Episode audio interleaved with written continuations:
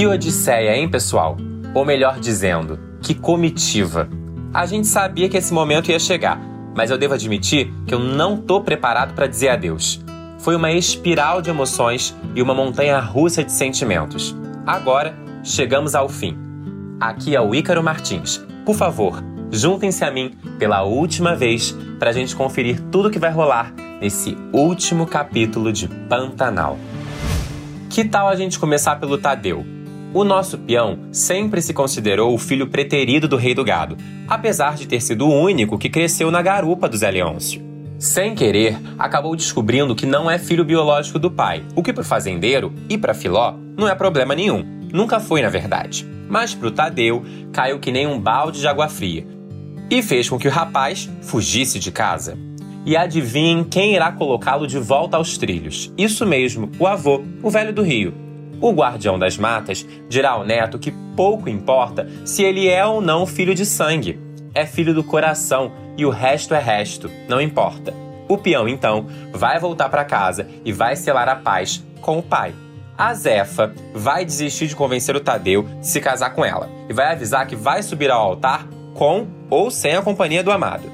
Mas a gente sabe que ele vai atrás, não é?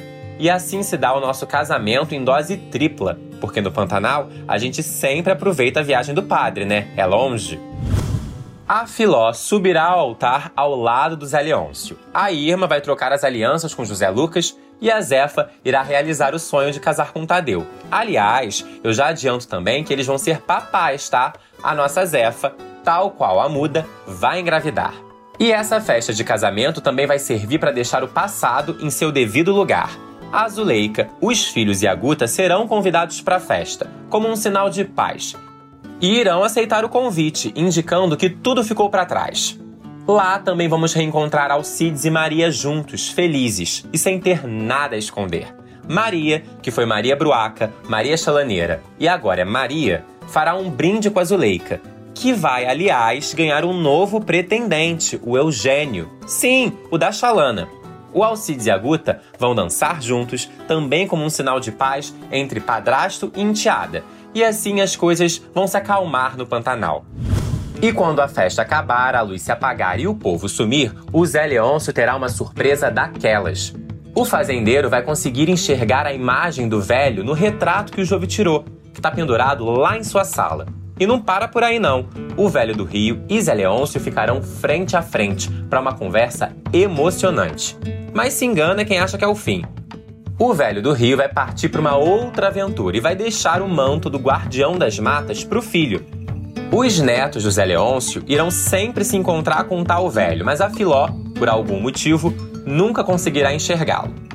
De fato, os filhos dos filhos dos nossos filhos verão, e o resto é silêncio. Meus amigos, que jornada! Foram 149 episódios desse podcast, uma equipe sempre pronta para entregar os melhores conteúdos e uma senhora novela. Agora, pela última vez, pego o rádio e passo o câmbio final. Obrigado, muito obrigado a todos vocês que embarcaram conosco nessa comitiva. E até a próxima!